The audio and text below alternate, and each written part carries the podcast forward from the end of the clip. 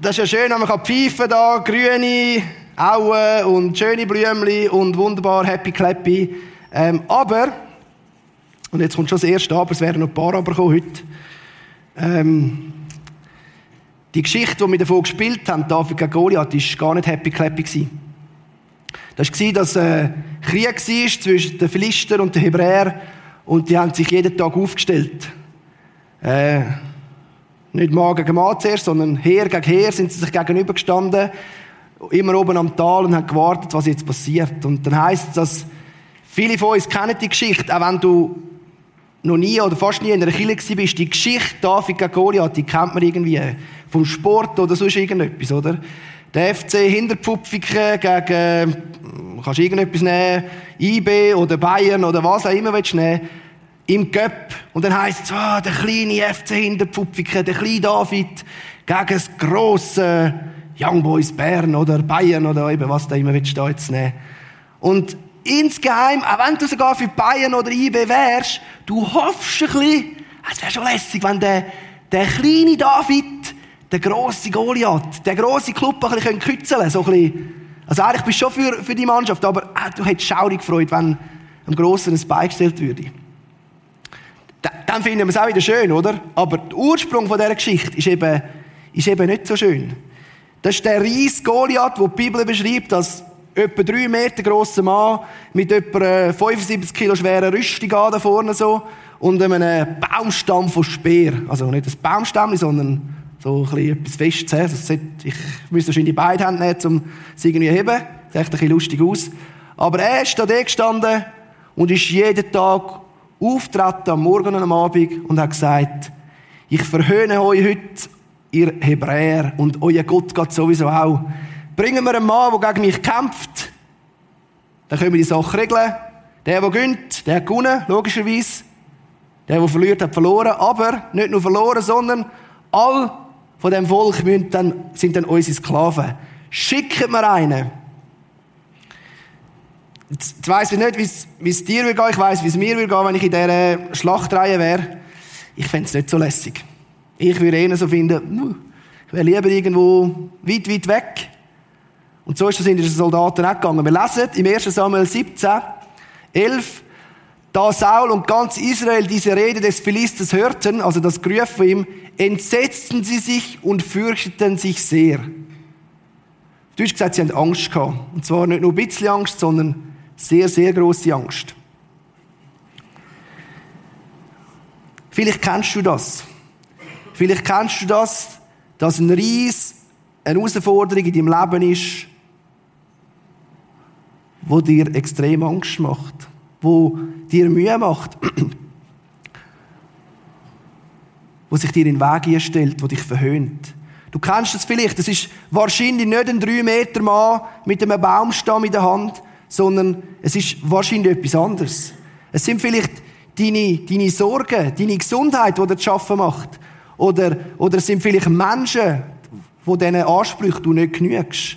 Menschen, die immer das Haar in der Suppe finden. Eben, es ist gut gewesen, aber könntest du das nächste Mal nicht.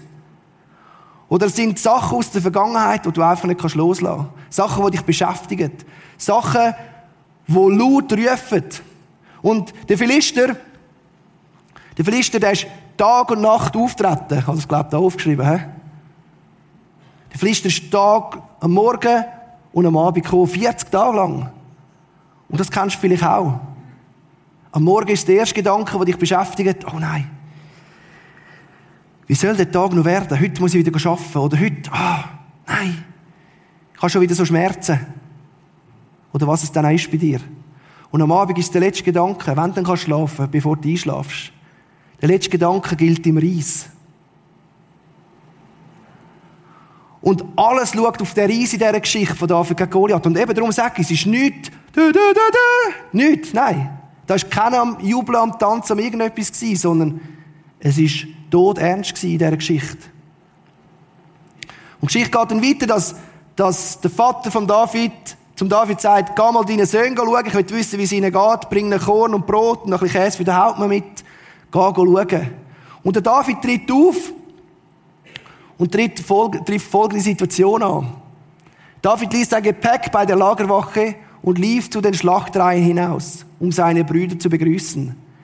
Während er mit ihnen sprach, sah er, wie Goliath, der Philister aus Gath, aus den Reihen der Philister, als einzelner Krieger hervortrat und wieder die, wie zuvor die gleichen Worte sagte, so dass es David hörte.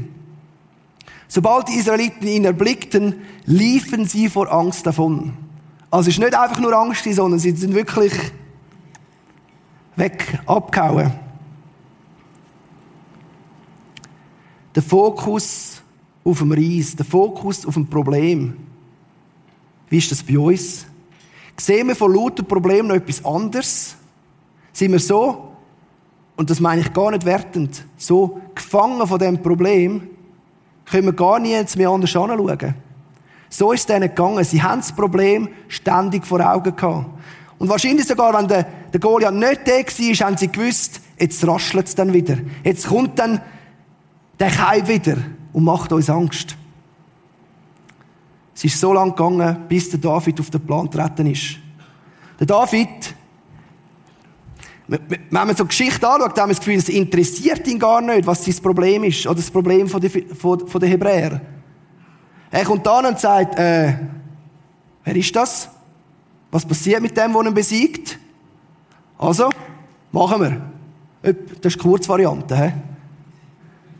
Er redet zweimal in der ganzen Geschichte, redet er über oder vom Goliath. Und er redet nicht so, oh, das große Problem. Nein, er redet, hey, was erlaubt sich der unbeschnittene Philister, was erlaubt sich der, unser Gott so zu verhöhnen? Und das zweite Mal redet er beim Saul und sagt, der Herr, der mich aus der Klaue vom Leu und vom Bären gerettet hat, wird mich auch von dem Philister retten.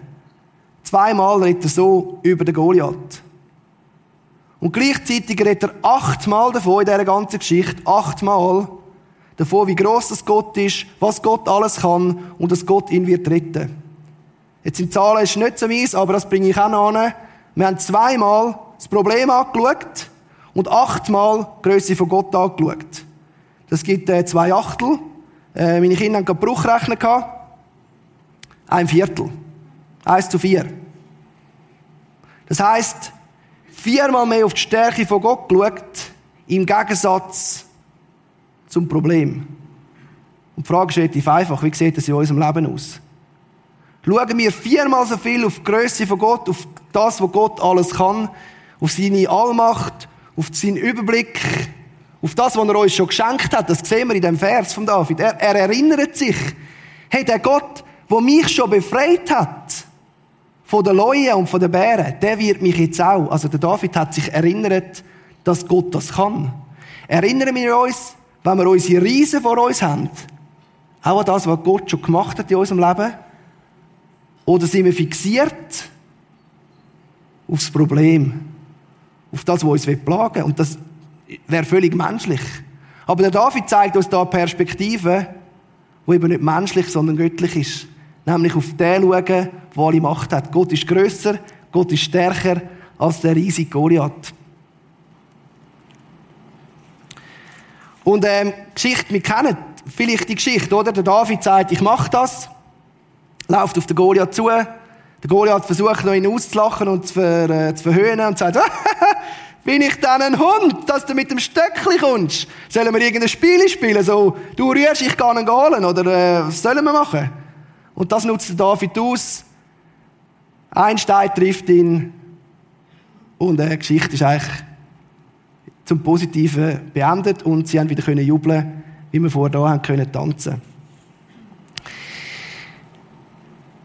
Jetzt tönt das immer so gut, oder? Wenn wir ganz ehrlich sind, ist so eine Geschichte, wo du musst sagen, ja. Und ich, ich, in der Vorbereitung, nein, in dieser Woche auch, habe ich, habe ich gemerkt, ich fange mich an nerven über die Geschichte. Das ist so, ah, oder? Da kommt der David. Der Junge, dann heisst es in der Bibel noch, er sei gut aussehend, braun brennt und hat schöne Augen gehabt. Also, das ist nicht das Problem, aber einfach so, zu mir noch beschreiben. Dann läuft er an und sagt, hey, was kommt da, äh, was kommt der über, wo, wo der besiegt? Dann sagen sie ihm so, ah, was, die Frau, und kann Steuern mehr zahlen, ah, spannend. Dann geht er zum König und sagt, Saul, ich bin parat, gegen das Lästermaul zu kämpfen. Dann sagt der Saul, ja, also gut, hm. Der Saul hat gespürt, Gott ist mit ihm. Dann sagt er, ja, musst aber den besten Schutz haben. Nimmst noch die Rüstung. Und dann wird es also kitschig, oder? Dann passt natürlich die Rüstung nicht, oder? Dann zieht er sie wieder ab und sagt, ja, weißt, ich muss, wie ein Superheld, weißt, muss ich frei sein. Nein, sagt er nicht, aber es kommt dann manchmal so vor, oder? Und dann geht er ohne Rüstung, ohne Schutz, läuft er auf den zu. Hat fünf Steine dabei. Da wäre jetzt die Frage, wieso fünf Steine? Hat er zu wenig Glauben gehabt, dass er im ersten Mal schon trifft? Wissen wir nicht. Er läuft auf den zu. Der Goliath zeigt etwas. Er schwingt seine Schleudern. Erster Stein. Zack, peng, saubere Sache. Äh, hallo? Also, ihr müsst jetzt jubeln, weil er ist tot. Aber ist okay. Nein, es zeigt eben genau, dass ihr nicht jubelt. Dass es einfach nicht in unserer Realität so funktioniert häufig. Ähm, also wenn du dich vorher angesprochen gefühlt hast mit diesen Riesen, die ich beschrieben habe, oder du andere Riesen hast, andere Herausforderungen in deinem Leben hast, dann merkst also häufig langt nicht einfach ein Stein und der Sieg geht um und ist tot und kommt nicht mehr. Vielleicht trifft es manchmal und dann geht er K.O., aber manchmal steht er wieder auf. Und dann kommt er noch mächtiger und stärker, wie er vorher war. Und irgendwo habe ich, haben wir da eine Herausforderung. Wir haben einerseits die, die Story, die in der Bibel steht, und ich glaube, sie ist passiert und sie stimmt. Und auf der anderen Seite haben wir dies und mein Leben. Aber wir müssen sagen, also so einfach funktioniert es meistens nicht. Also, und jetzt sind wir wieder in dieser Herausforderung, wie gehen wir mit dem um, dass wir da den grossen Gott haben, den wir vorher besungen haben. Gott ist grösser, Gott ist stärker. Und auf der anderen Seite das, dass es Herausforderungen gibt, dass es dunkle Täler gibt, wie es in dem Psalm heißt, den wir vorher gehört haben. Irgendwo sind wir dort in dieser Spannung und können sie nicht auflösen. Und wir hätten so gern, dass wir das Knöpfchen drücken oder das machen und es wäre fertig. Und es wäre, ah, es ist gelöst. Auf die oder auf die andere Seite. Aber wir stehen in dieser Spannung hinein, die sich nicht so einfach auflösen lässt. Wir sind in diesem dunklen Tal ab und zu. Manchmal sind wir in dieser wunderschönen grünen Wüste und sagen, hey, Gott ist der Größte und es läuft alles wunderbar. Und, aber manchmal ist es nicht, nicht so grün, sondern es ist in einem dunklen Tal und vielleicht nicht nur dunkel, sondern das sagst du, hey Dani, Kohlraben schwarz ist es. Kohlraben schwarz und ich sehe meine Hand nicht mehr und es ist einfach nur doof. Das Wort, das ich eigentlich sagen brauche ich jetzt nicht. Es ist einfach nicht gut. Und jetzt ist die Frage, wie gehst du mit dem um? Siehst du vor lauter dunklem Tal, siehst du deinen guten Hirt noch? Hast du den Blick noch auf Jesus? Oder bist du so fixiert auf dein Problem, auf deine Herausforderung? Und ich sage mit dem nicht, du bist ein schlechter Mensch, weil du Gott irgendwie aus den Augen verlierst in solchen Situationen, weil ich weiß, dass das so schnell passieren kann. Dass es plötzlich so dunkel kann werden, dass du findest, ich sehe nichts mehr, ich sehe nicht einmal mehr die Hoffnung.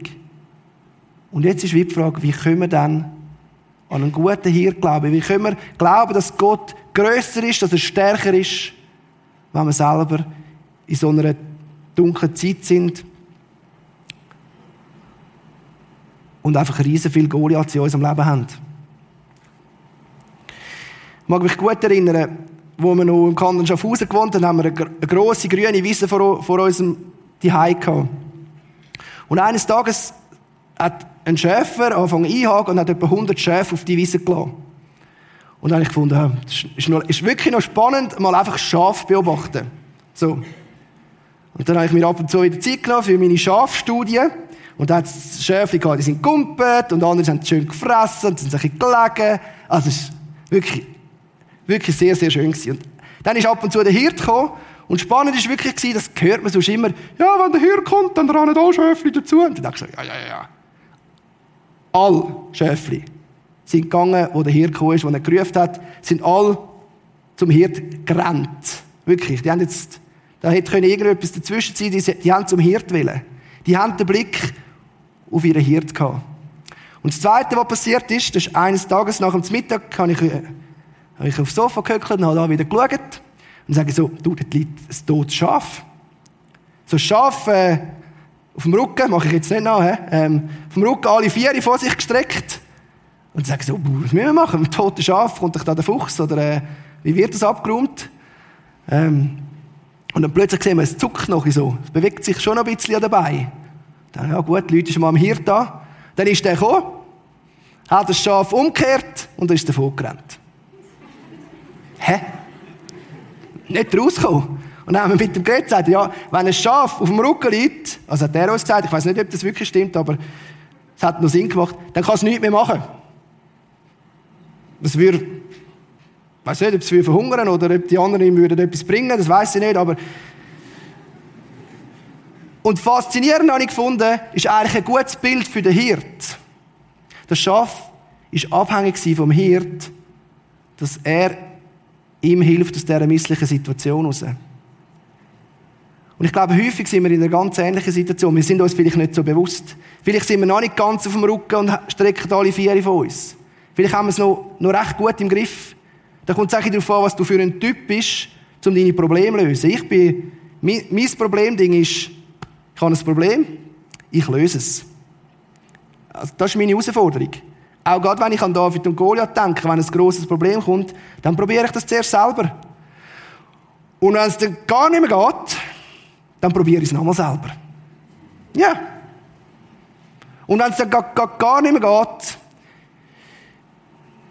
dann fange ich mich an zu erinnern, dass ich einmal eine Predigt hatte zum Thema, schau mehr auf, muss mehr auf Jesus schauen, als wäre heute die Predigt, musst mehr auf Jesus schauen, als auf deine Probleme.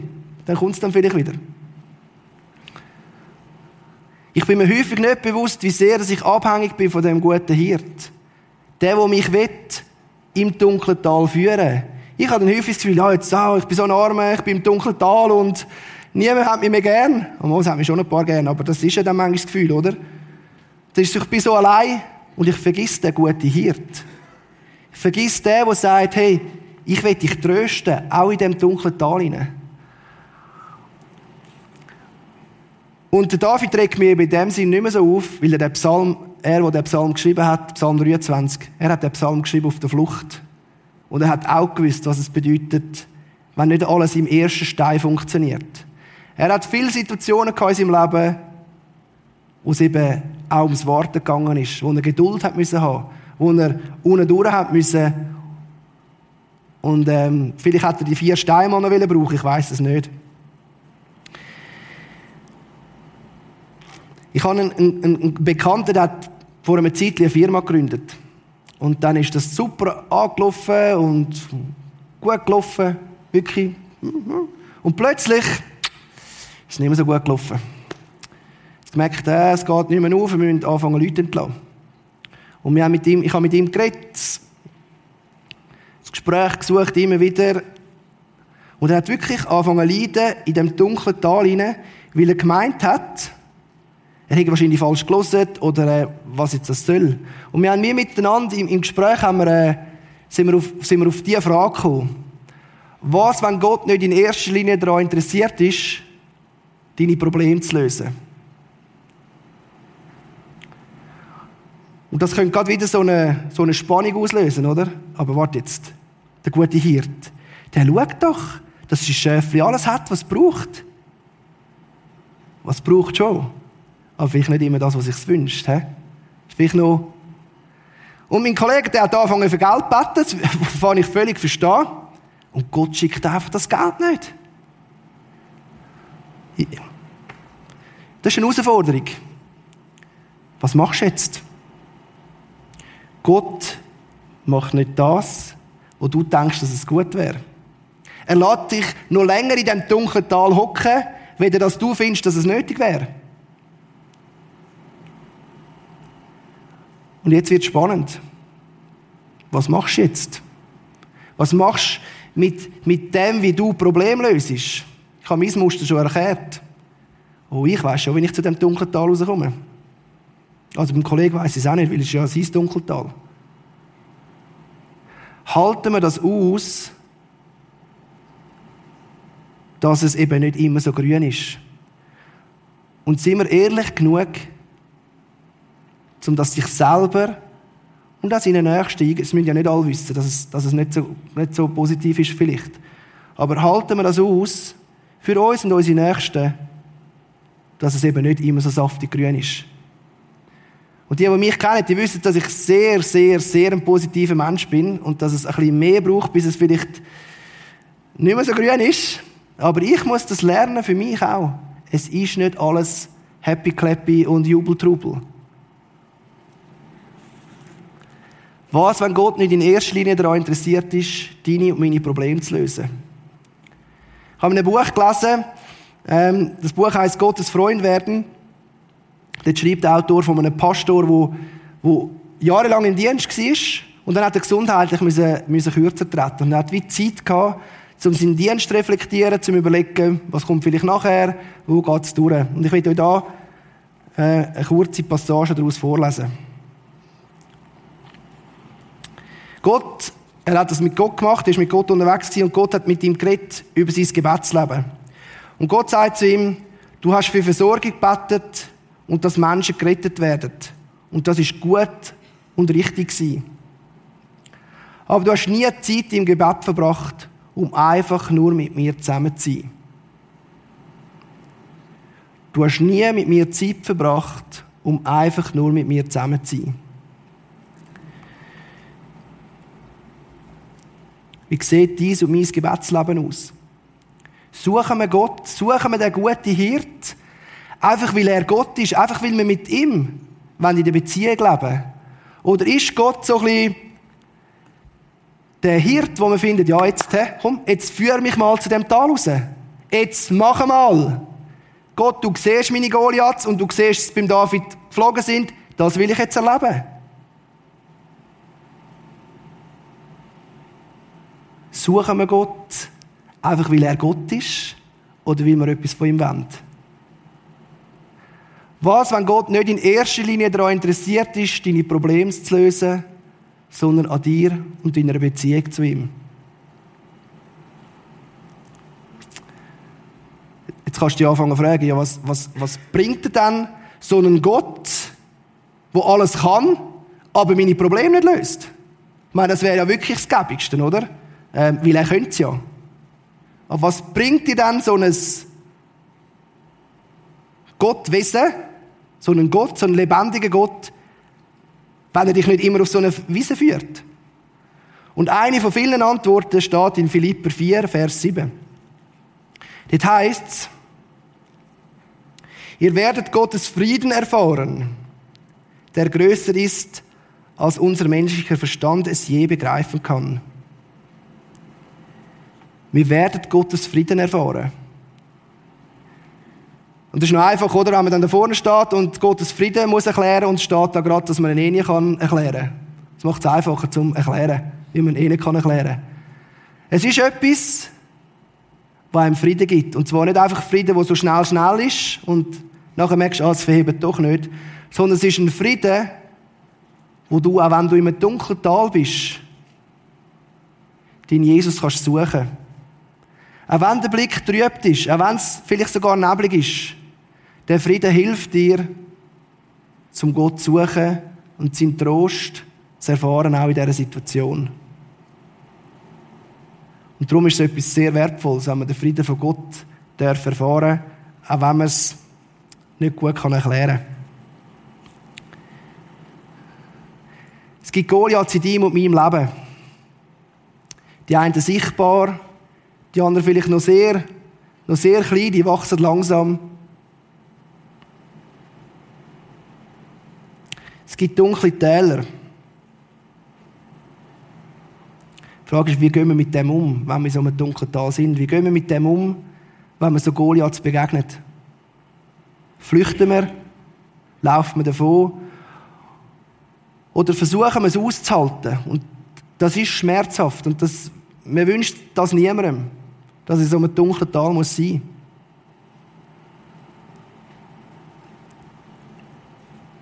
Aber der David hat das auch erlebt. Wir lesen weiterhin in der Geschichte, da ist er mit seiner Meute umgezogen, hat ähm, gewartet, bis er König wird. Und dann ist er zurückgekommen in sein Lager und hat gemerkt, die haben alles ausgeraubt.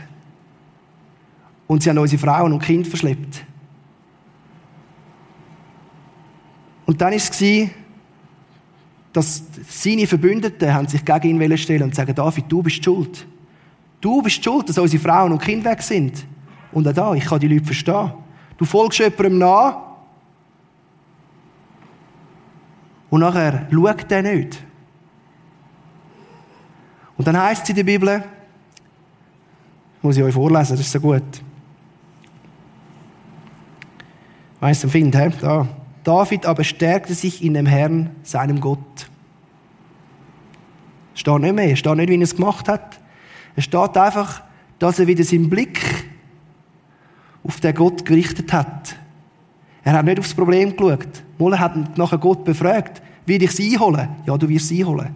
Aber das Erste, was er gemacht hat, der Blick zu seinem allmächtigen Gott, zu seinem guten Hirt. Und wir haben im Kids-Treff haben wir gerade so eine Serie über den David. Und ähm, wir haben so Bändeli. Ist euch das schon mal aufgefallen als Eltern? Und dann haben immer gefragt, was es heisst. Stark. Es ist nicht Englisch, sondern es ist Schweizerdeutsch. Stark. Ähm, und stark heisst stark im Vertrauen auf Gott. Das ist das, was wir uns wünschen für unsere Kinder in dieser Kirche, dass sie ein starkes Vertrauen in unseren lebendigen Gott haben können. Und das ist mein Wunsch heute Morgen an uns alle, dass unser Vertrauen in den Gott darf Die Herausforderung beim David ist ja auch noch, wir sehen, oder, ist, ist, ist der Held jetzt da wieder bei dieser Geschichte, die ich jetzt erzählt habe, oder? Er schaut auf Gott und er macht es richtig, 4 zu 1. Das ist gut. Aber wir sehen ein paar andere Situationen im Leben von David, wo ich jetzt sagen hm, stehe ich eigentlich noch recht gut da. Also Mordkomplott bin ich jetzt noch nicht dabei gewesen. Mache ich auch nicht vor, weiter, das ist okay. Wir können uns mal überlegen, der David, bevor er Bathseba verführt hat, hat er sie gesehen dort, die schöne Frau, hat gefunden, ah, ich bin ja König, kann mir ja nehmen, was ich will. Haben die das Gefühl, er hat vorher gerade einen Psalm geschrieben? So irgendwie, Gott ist so groß und der Herr ist mein Hirt und mir wird nichts mangeln. Ich glaube nicht. Oder dort, wo er nachher gemerkt hat, uh, das ist jetzt nicht so gelaufen wie Avela, Uriah, ich glaube, der muss sterben. Und er den Brief geschrieben hat, haben das Gefühl, er ist gerade aus einer Lobpreis-Session rausgekommen. Nein, ich glaube nicht. Und wieder merken wir, auf was schauen wir? Schauen wir auf Gott, der vielleicht unsere Probleme nicht so löst, wie wir es gerne hätten? Oder schauen wir auf unser Problem oder unsere Herausforderung? Und ich wünsche uns, dass wir Gott von ganzem Herzen suchen können. Auch wenn es manchmal nicht so ist, wie wir es gerne hätten. Auch wenn wir gerne hätten, dass uns Gott aus dem dunklen Tal rausreißen und sagen, also gut, komm, machen wir eine Abkürzung. Gott macht manchmal Abkürzungen in seiner Gnade. Aber manchmal führt er uns durch das dunkle Tal, damit wir erleben, dass er eben wirklich der gute Hirt ist. Dass er der ist, der sein Steck und sein Stab uns tröstet. Und dass er nicht irgendwie schnell, schnell Lösungen macht, sondern gute Hirtmäßiges, wo verhebt. Und ich wünsche euch den übernatürlichen Frieden von unserem allmächtigen Gott. Dass er, egal ob wir auf einer grünen Wiese sind, ob wir Gott den Goliath besiegt haben, oder ob sie in einem dunklen Tal sind, dass er den Frieden dürfen erleben und mit dem leben. Amen.